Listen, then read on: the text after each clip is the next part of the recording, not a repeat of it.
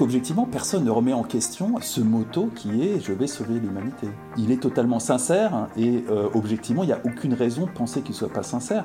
S'il était un tant soit peu égoïste, il serait dans la même position de Bezos. Il serait sur des yachts en train de se la couler douce.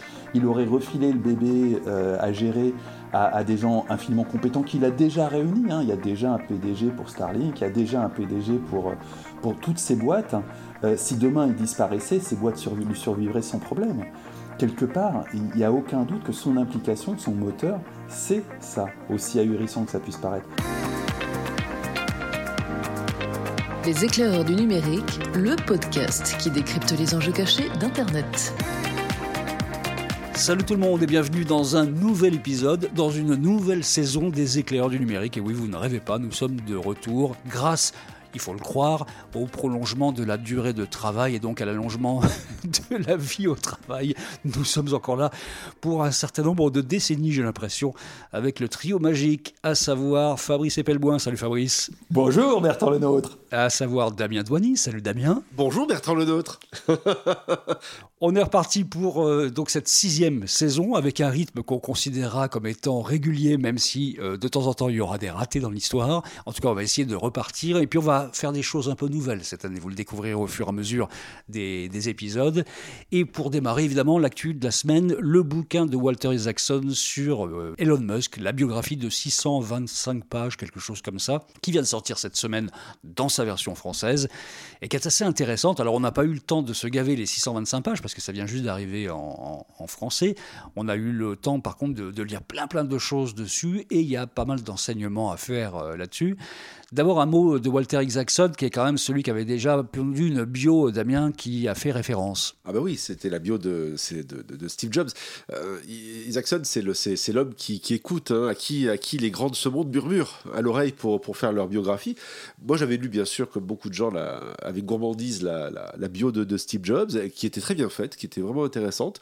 Euh, donc, si elle est à la hauteur de, si celle de, d'Elon Musk, donc moi que j'ai commencé à feuilleter rapidement, euh, et, euh, est à ce niveau-là, je, pense sincèrement qu'il y aura des choses à, en retirer. Elon Musk grandit en Afrique du Sud, deux points, là-bas il connaît la souffrance et apprend comment y survivre. Voilà les premiers, les premiers mots. C'est les premiers mots ça. la bio, ça donne à peu près le ton quand même d'un type qui a euh, bien bien ramassé dans son enfance et qui, ce qui explique deux, trois choses. Qu'est-ce qui t'a le plus marqué dans les premières révélations qu'on a sur le livre, euh, Fabrice? Bah, L'enfance, il a quand même été euh, harcelé euh, à l'école au point de se retrouver pendant une semaine à l'hôpital après s'être fait casser la gueule. Et cette scène hein, qui, dresse quand même un tableau terrifiant de son enfance, de son père qui, après une semaine d'hospitalisation, va voir son fils et lui gueule dessus. Euh, plutôt que d'essayer de le reconforter. Donc on, voit qu'il y a d'entrée de jeu une relation euh, terrifiante avec le père, qui est confirmée par absolument tout le monde, hein, son frère, sa mère, euh, ses proches. Clairement, cette espèce de, relation viciée avec son père est, est, pour tout le reste de sa vie. Et, il a ses démons en lui et il travaille avec ses démons. Ses démons sont à la fois son moteur et, et sa pire crainte. C'est clairement une enfance qu'on ne souhaiterait à absolument personne. Vraiment terrible. Son père s'appelle Errol, comme Errol Finn, le fameux Robin des Bois de 1938. Il était ingénieur d'une dureté absolument incroyable, si on en croit ce qu'on a pu voir et entendre du, livre pour l'instant. Ah, pas que du livre, pas que du livre. Il y a, des interviews d'Errol où, clairement le mec ne se cache absolument pas d'être, pardon l'expression, hein, le dernier des enflures. C'est atroce. Ah oui, oui. Le des interviews de lui qui dit oui j'ai certainement été dur avec mon fils oui non mais effectivement le, mec l'a été mais ce qui est enfin ce qui est intéressant vous savez moi j'aime beaucoup la pop culture et dans la pop culture euh, il y a toujours vous savez dans les dans les dans les dans les comics les Marvel il y a toujours la vous savez il y a un moment de, synthèse où euh, émerge le méchant. Vous voyez ce que je veux dire? Ou émerge, on va dire, enfin, ou la, émerge le gentil ou le méchant. Mais prenez l'exemple de Batman, par exemple. Euh, vous savez bien, mais quel rapport entre, entre Elon Musk et Batman? C'est qu'en fait, il y a, y, a y a le trauma. Il y a un trauma. Le trauma d'enfance. Oui, oui, qui a un moment. Le trauma d'enfance. Crée, euh, on va dire, va, va, te faire basculer dans un, dans un d'un côté ou de l'autre. Euh, mais va faire en sorte que tu vas émerger, on va dire. Et tu vas émerger en te donnant une mission. En te donnant. Euh, ce trauma va te donner une mission vis-à-vis du monde.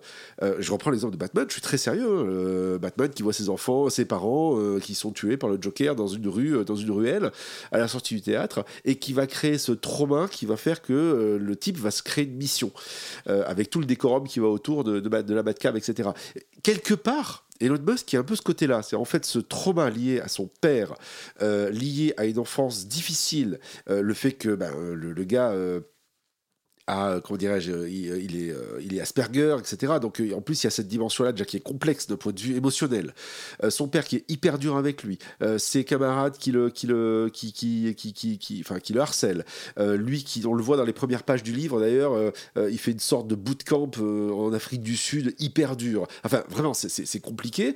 Va émerger quelque chose de ce trauma, de, de tout ça, qui va être, qui constitue la matrice dont il faut avoir en tête aujourd'hui du Musk que l'on connaît. Sa mission, c'est de sauver l'humanité à terme en envoyant l'humanité sur d'autres planètes, parce qu'il est persuadé que ça va merder ici, mais euh, il y a du long-termisme dans l'histoire qui est il faut qu'on dure le plus longtemps possible ici, le temps qu'on ait euh, fait les relais de croissance d'une certaine façon sur d'autres planètes. C'est une notion qui est importante, ça. Alors ça, le, long-termisme, c'est intéressant de s'arrêter 30 secondes dessus, parce que justement, dans l'affiliation de ce que je viens de dire sur le, le côté euh, se trouver une mission, il sait trouver une mission dans le long-termisme. Long-termisme, pour expliquer en, deux mots ce que c'est à nos auditeurs, c'est, euh, on va dire, un courant, philosophique, on va dire ça comme ça, qui a émergé il y a quelques années dans les, pays anglo-saxons et dont l'une des voix les plus fortes s'appelle William MacAskill, euh, qui a écrit un livre qui s'appelle What We Owe the Future, qu'on pourrait traduire par euh, Ce que nous devons au futur. Je je crois pas qu'il y ait une version française de ce livre, que je vérifie. et, donc, en, deux mots, le long-termisme, c'est quoi? C'est de dire il faut sauver la population, il faut sauver le monde. Très bien. Euh, donc si typiquement, euh, vous voyez, vous avez, vous savez, le, fameux dilemme du tramway, vous avez euh, d'un côté 5 personnes, vous pouvez tuer versus 2, qu'est-ce que vous choisissez Et donc là, le long-termiste va dire, bah, on va sauver les 5, hein, quitte à en tuer 2. Mais la seule différence, c'est qu'ils vont mettre ça à l'échelle humaine. C'est en gros, ils vont, ils vont dire à l'échelle humaine de 1000 ans, 2000 ans, etc. Qu'est-ce qu'on peut faire pour sauver les gens le plus possible? Et, donc cette, cette, on va dire, cette matrice de réflexion, qui est d'ailleurs très, très répandue dans beaucoup de manières de la tech de, la Silicon Valley, euh, fait que, euh, eh bien, euh, on peut comprendre la logique qui est de dire, mais finalement, si à très long terme, si on se projette à très très long terme, il faut sauver la, population, qu'est-ce qu'on doit faire pour cela? Et donc, quelque part, ça explique la course, la volonté de la course à vouloir partir dans l'espace et aller sur Mars qui est complètement folle si on y réfléchit, parce qu'on pourrait se dire, mais pourquoi est-ce qu'on ne sauve pas les gens là tout de suite maintenant? Et l'idée c'est de dire... Mais... Et ça explique, aussi Tesla. Hein. Oui, c'est, ça donne quand même une, vision très cohérente, en dehors de Twitter, euh, ça, donne une vision très cohérente de, de, de, la carrière d'Elon Musk. Et, en fait, il y, a deux autres choses à avoir en tête. Premier élément, il y a euh, dans toujours cette philosophie, on selon William McCaskill, c'est de dire que la pire chose que nous pourrions faire à l'humanité, c'est de stagner dans le progrès technologique. Parce que pour lui, le progrès technologique a toujours été une salvation, a toujours été une manière de se sauver. Ça a toujours le progrès technologique qui a sauvé les hommes. Donc, euh, mais malheureusement, on est arrivé à un point de rupture où le progrès technologique est allé en fait assez loin pour créer des catastrophes. Donc il faut renverser la vapeur et faire en sorte que ce progrès technologique soit quelque chose qui permet de sauver les hommes. D'où, par exemple, l'explication de ce que veut faire euh, Musk avec l'intelligence artificielle et le fait qu'il considère qu'il faut un implant euh, pour les hommes et les femmes, euh, donc la, société qu'il a, lancée sur le sujet, parce que quelque part, sinon, l'IA et la technologie va nous bouffer. Donc il faut euh, quelque part élever les hommes, d'où le fait qu'il ait lancé euh, euh, sa, boîte, comment s'appelle-t-elle déjà, d'un plan Neuralink. Neuralink.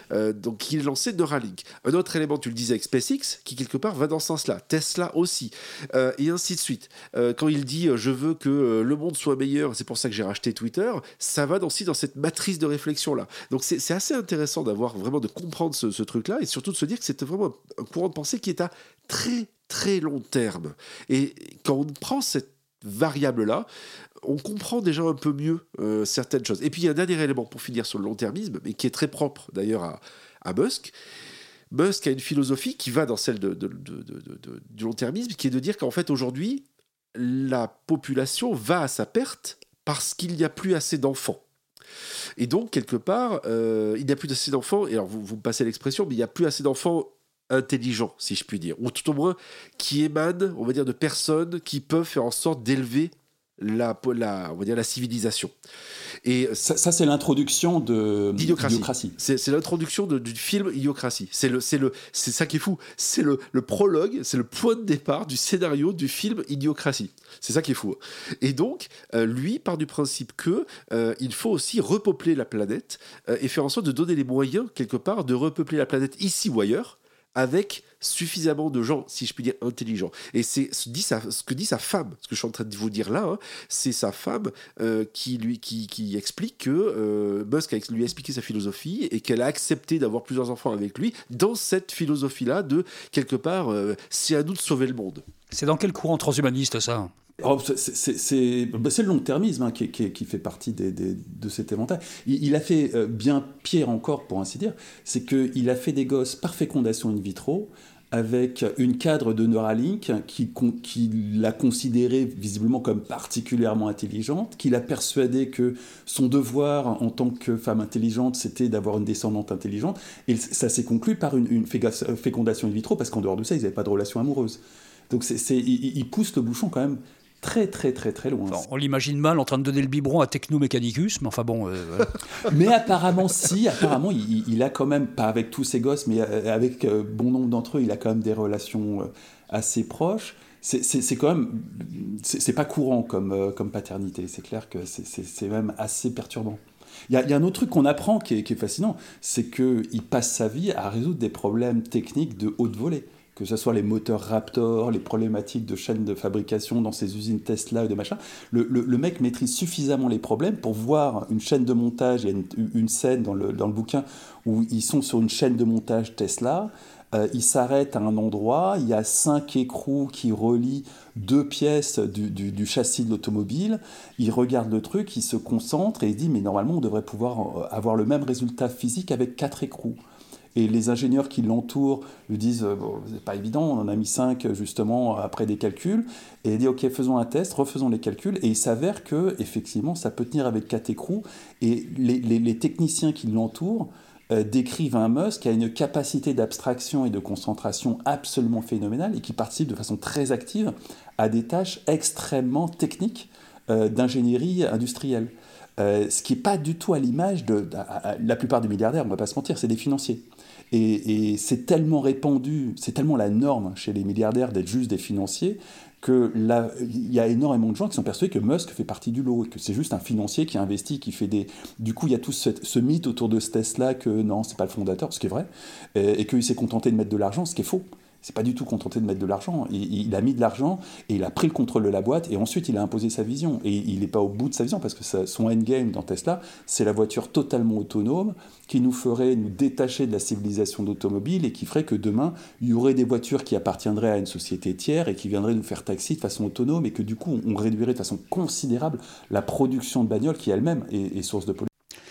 Il y a une chose intéressante, euh, ce sont les freins qui sont évoqués dans le livre sur son projet long-termiste. Il y a deux freins euh, qu'il note. Il y a le virus walk. Alors le virus walk, c'est quelque chose qui pourrait empêcher mhm. son projet d'emmener euh, les humains sur d'autres planètes. On va en parler parce que pour lui, le wokisme, c'est anti-science, anti-mérite, anti-humain carrément, allons-y gaiement. Et puis il y a aussi l'IA dont il voit les dangers. Il dit une IA pourra être assez rapidement plus intelligente que l'homme. Donc il est obsédé par le niveau d'intelligence de l'homme, on vient d'en parler aussi. Mais sur le wokisme, ça dit quoi de ce personnage? Parce que là, tout d'un coup, on a affaire à quelqu'un qui, euh, pour qui il n'y a pas de pensée humaniste qui doit entraver son projet, en fait, à un moment précis. Alors, est-ce que le wokisme et l'humanisme, c'est un vaste sujet bah qu'on si, va pas certainement quand même aussi. C'est un peu même la prolongation de l'humanisme. Ouais. Qui, soit, qui soit anti-science, il n'y a aucun doute. Euh, et qui soit anti-mérite, il n'y a aucun doute. Ça fait partie des, du socle de valeurs. Alors après, c'est vrai qu'objectivement, la science est allée à un point, on en parlait à l'instant, on peut raisonnablement euh, remettre ça en question, et il faut certainement remettre ça en question, mais aujourd'hui, ce courant anti-science, il, est très présent dans le wokisme, et il n'est pas vraiment présent ailleurs. Ça va probablement évaluer, hein, parce que le, rapport à la science va, se compliquer euh, au fil des ans, mais, très clairement, pour l'instant, le wokisme, c'est effectivement anti-science, et puis ça, ça, propose quelque chose qui va bien au-delà de l'égalitarisme, euh, des, précédentes générations d'humanisme, euh, ça propose l'équité en lieu et place de l'égalitarisme. Et ça, effectivement, c'est euh, un abandon du concept de mérite Or, le problème de Musk, c'est que s'il veut envoyer des fusées dans l'espace, il a besoin des meilleurs, et donc il a besoin de s'appuyer sur ses valeurs de mérite. Euh, et que si ces valeurs de mérite disparaissent, effectivement, des, sociétés comme euh, SpaceX ou, ou, Tesla n'ont absolument aucune raison d'exister parce qu'elles sont entièrement basées sur du mérite. Avec quelque part une sorte de darwinisme intellectuel, on va dire, euh, c'est les meilleurs. Il faut avoir voilà, les meilleurs complètement. pour réussir. Ce qui fait que chez, chez, Twitter, il a fait la grande purge en disant, bah, en gros, seuls, seuls ceux qui sont capables de me suivre resteront. Euh, chez il a fait une purge. Et puis chez, Tesla ou SpaceX, il se fout totalement de la parité, de machin, d'avoir euh, une représentation égalitaire euh, raciale, ce qui aux États-Unis est un, quelque chose de très important. il s'en fout totalement. Il veut les meilleurs, que ce soit des hommes, des femmes, des blancs, des noirs, des verts. Il s'en contrecarre. Il veut les meilleurs. Et du coup, le wokisme, il le perçoit comme un obstacle à, à cette façon d'aborder ce que c'est qu'une entreprise. Et probablement ce que c'est qu'une société, ce qui est plus, beaucoup plus flippant. C'est la prolongation par d'autres moyens, comme disait l'autre, du fameux théorème de l'eugénisme, en fait, hein, voilà, qui, est en train de se Comment ça, l'eugénisme hein? Bah, L'eugénisme, c'est la reproduction humaine euh, améliorée, d'une certaine façon. Hein. Ça a été une des bases du délire euh, de Hitler, mais il y a, et pas, que d'ailleurs, c'était une pensée des... ah, que. pas que. Hein. Les, Américains prenaient, les Canadiens prenaient l'eugénisme après Hitler. Mais, mais euh, où, est-ce que tu, où est-ce que tu vois Parce qu'il s'agit, il s'agit d'avoir une reproduction humaine. On vient d'en parler, une reproduction humaine qui soit de qualité pour pouvoir justement avoir euh, quelque chose qui, qui permette à l'humanité de survivre. Ah non non non, il, non non, il, est vraiment, vraiment. Si tu veux résumer la pensée de Musk, c'est l'introduction euh, de, de trois minutes de idiocratie. C'est-à-dire que son constat, c'est que les gens intelligents ne se reproduisent pas et que euh, bah, du coup la, la, perpétuation de l'humanité est laissée à la charge de gens qui sont moins intelligents. Et, alors c'est un sujet extrêmement controversé, mais c'est vraiment l'introduction d'idiocratie. Il prône absolument pas l'extermination des gens euh, pas intelligents et la stérilisation ah des gens pas, intelligents. ça, c'est l'eugénisme. C'est le contrôle de la reproduction, c'est pas l'extermination, ce qui est encore autre chose hein, qui c'est voilà. voilà. Hein. Donc il, il, prône, il prône absolument pas le contrôle. Il, prône, euh, en fait, il, essaye d'incentiver ou de motiver les gens intelligents pour faire des gosses. Ça s'arrête là. C'est pas vraiment de génie, il faut pas exagérer. Alors, ce qui est intéressant aussi, euh, si je reprends un peu à nouveau euh, cette notion de, de trauma qui, a créé le personnage euh, et finalement la philosophie dans laquelle il s'inscrit aujourd'hui, le combat qui est le sien. Et on parlait du wokisme, quelque part, tout super-héros doit avoir un ennemi. Et donc, quelque part, il s'est créé ça comme ennemi. C'est-à-dire, en gros, le wokisme euh, et, euh, et, et, la, donc la, la, on va dire la décadence, quelque part, si on tire le fil, le sa perception de la décadence humaine euh, qui fait que il faut se battre contre ça pour réussir, parce que c'est son joker. C'est son joker au sens, c'est le méchant. et il faut se battre contre ça. Et, donc, quand on comprend tous ces éléments, on comprend tous ces rouages et qu'on prend le temps de réfléchir et de comprendre à ça, d'un seul coup, on arrive à mieux comprendre un peu comment le personnage s'inscrit dans, l'histoire. Ce qui est tu parlais il y a quelques instants, Fabrice, de sa capacité à l'abstraction, on va dire, euh, d'ingénierie ou de compréhension de mécaniques complexes. J'en suis convaincu. Euh, en revanche, ce qui est assez amusant, c'est que je pense qu'il est très clairement totalement dénué de, on va dire, de, sensibilité personnelle, outre le fait, comme on le disait, outre ah, le fait que, euh, à nouveau, je, reviens à la matrice paternelle, le trauma paternel, euh, et le fait qu'il soit, et le fait l'autisme, voilà, et l'autisme, et, effectivement l'autisme Asperger par-dessus ça. Paradoxalement, le mec a quand même racheté le réseau social qui est peut-être le plus social au monde, qui est Twitter, qui est le plus grand lieu de conversation au monde. Euh, il a racheté ce truc-là, alors que le mec est pas du tout capé pour ça. C'est ça qui est assez amusant quand même. Alors ça aussi, on a des infos incroyables dans le bouquin à ce sujet, sur le rachat. C'est unanimement, tous les gens qui le fréquentent euh, disent qu'il n'a pas de capacité d'empathie, qu'il n'a pas été câblé pour ça, et qu'il n'en est pas capable, euh, qu'il a un management d'une brutalité extrême, du genre Steve Jobs, hein, si ce n'est que Steve Jobs n'avait pas l'excuse d'être aspergé, euh, et, et, que c'est pas son truc, il n'en est pas capable. Après, on, on, a des explications quand même assez ahurissantes sur le rachat de Twitter, où grosso modo, l'histoire c'est il, achète, parce qu'il a trop d'argent, il ne sait pas quoi en foutre, euh, de façon un peu discrète, des tonnes d'actions Twitter au point d'arriver à 10% et de pouvoir exiger une place au board. C'est comme ça qu'il est, rentré chez Tesla. Hein.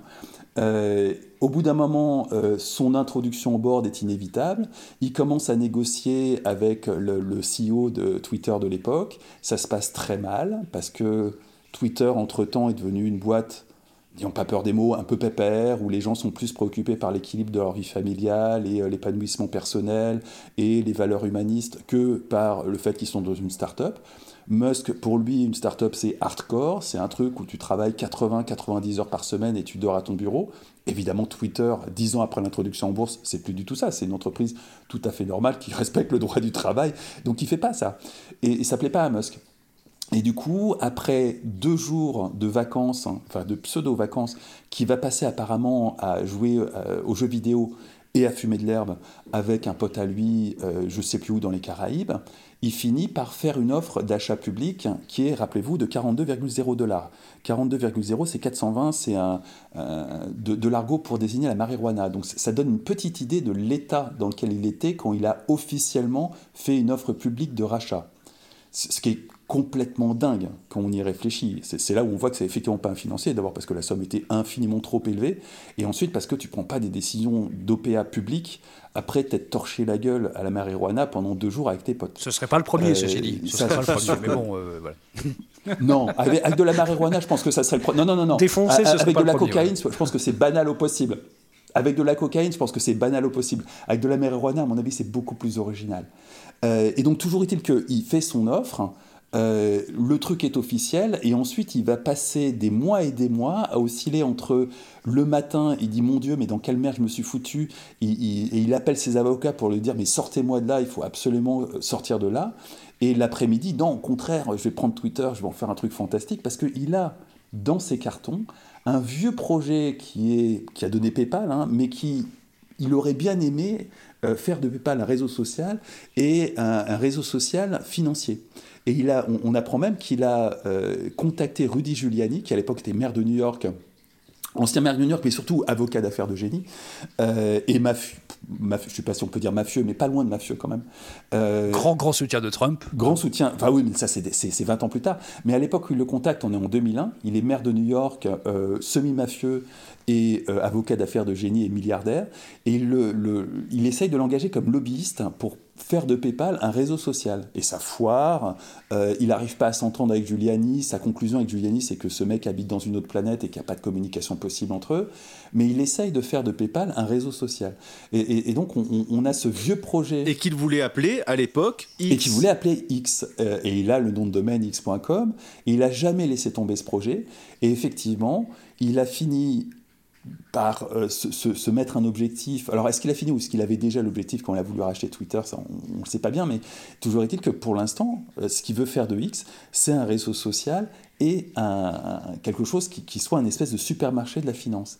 Ce qui, ce qui laisse envisager des perspectives de, pour X de, de, valoir une fortune demain s'il réussit son coup, hein, notamment avec de la crypto mais clairement, il a une vision pour X. On a parlé depuis une vingtaine de minutes d'un Asperger qui manque un petit peu d'empathie, d'un homme qui est mu par euh, à la fois un trauma et une mission. Et je trouve qu'il y a une définition qui est absolument splendide, qui est celle de l'historien Luc Marie, qui définit le paradoxe de Musk en disant vouloir sauver le genre humain sans aimer les gens. Est-ce que c'est pas la meilleure définition finalement qu'on ait du mec? C'est un peu ça, ouais. Ouais, ouais. Et c'est un côté terrifiant. Mais peut-être que pour sauver les gens, il faut pas d'empathie en fait.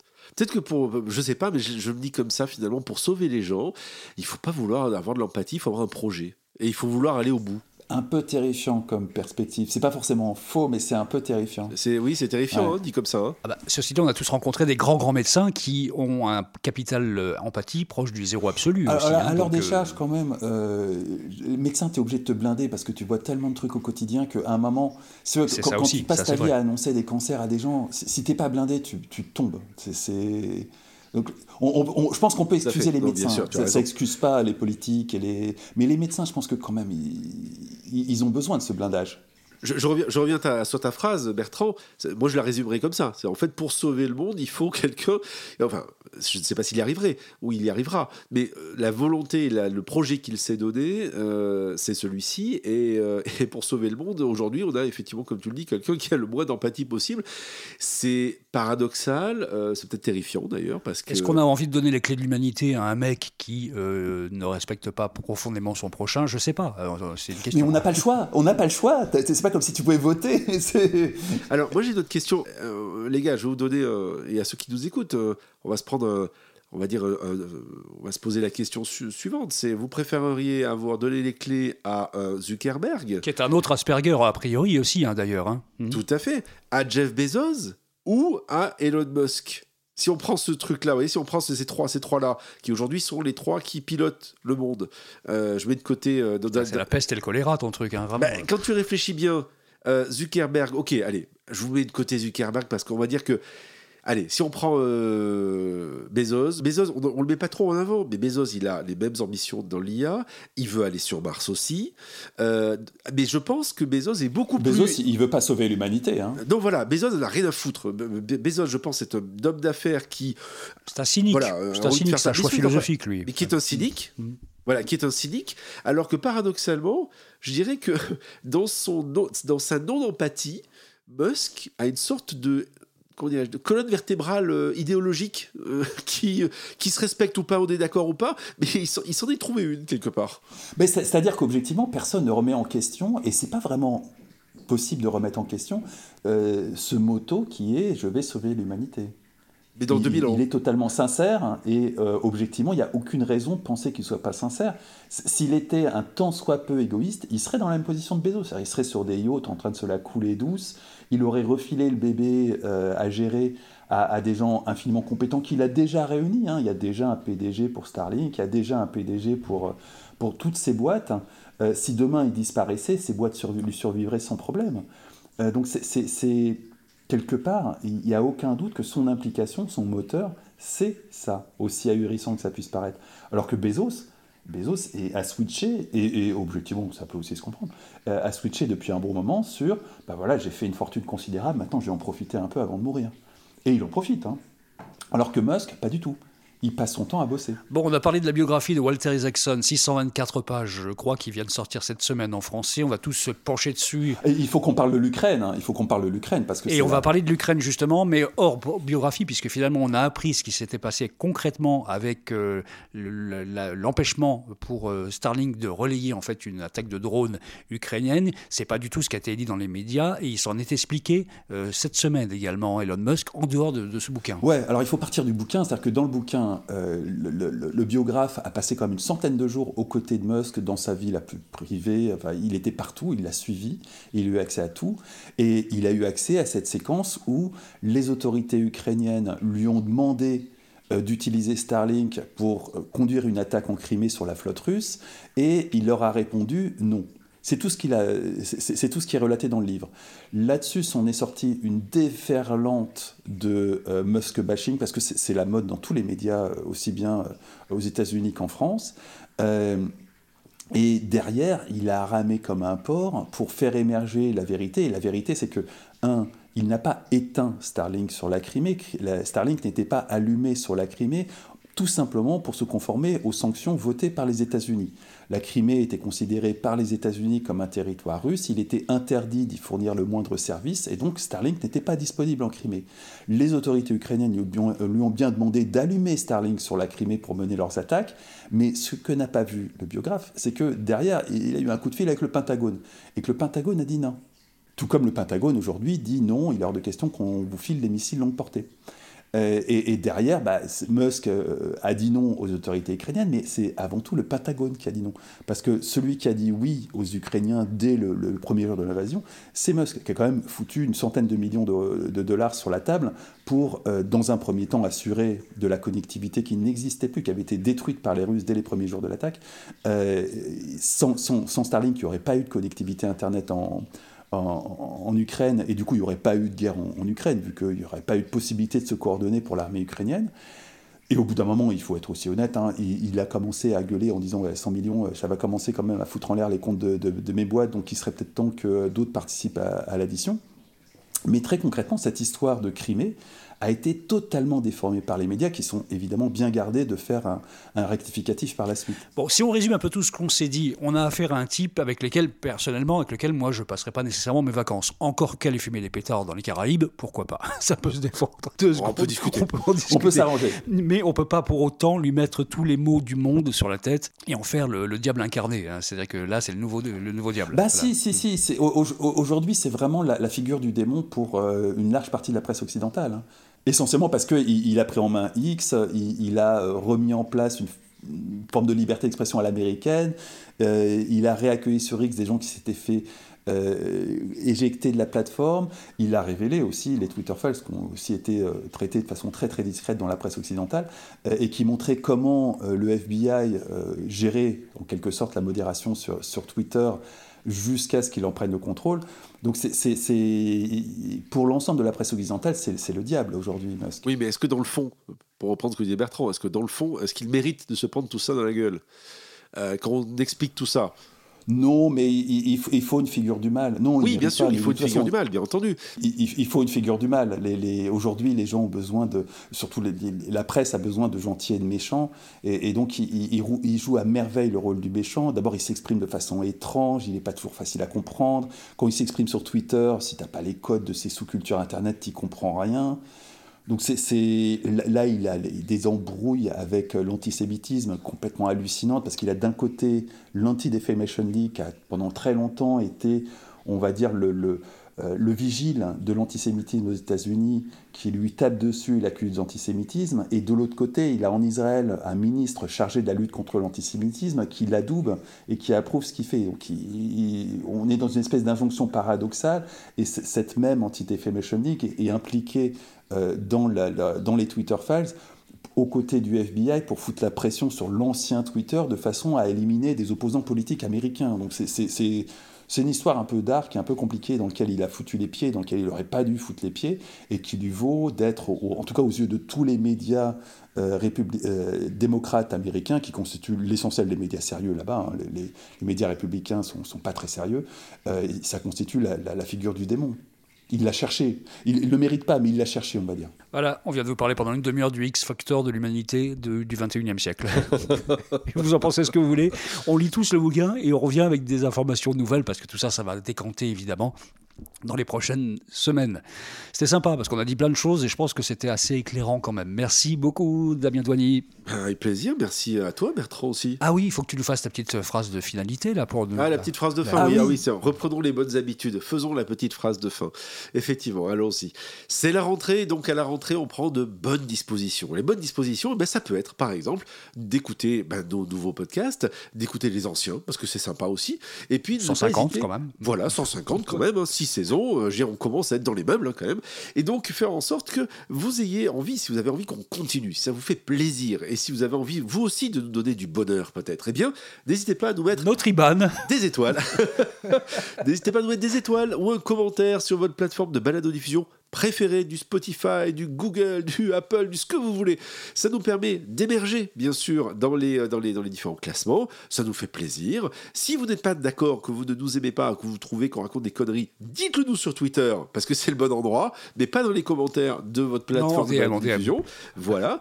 Et puis surtout, écoutez, on vous attend pour euh, nos prochains épisodes. D'ailleurs, on vous le dit, on a fait un épisode avant, euh, avant les vacances euh, en live. On a testé quelque chose avec, avec Fabrice.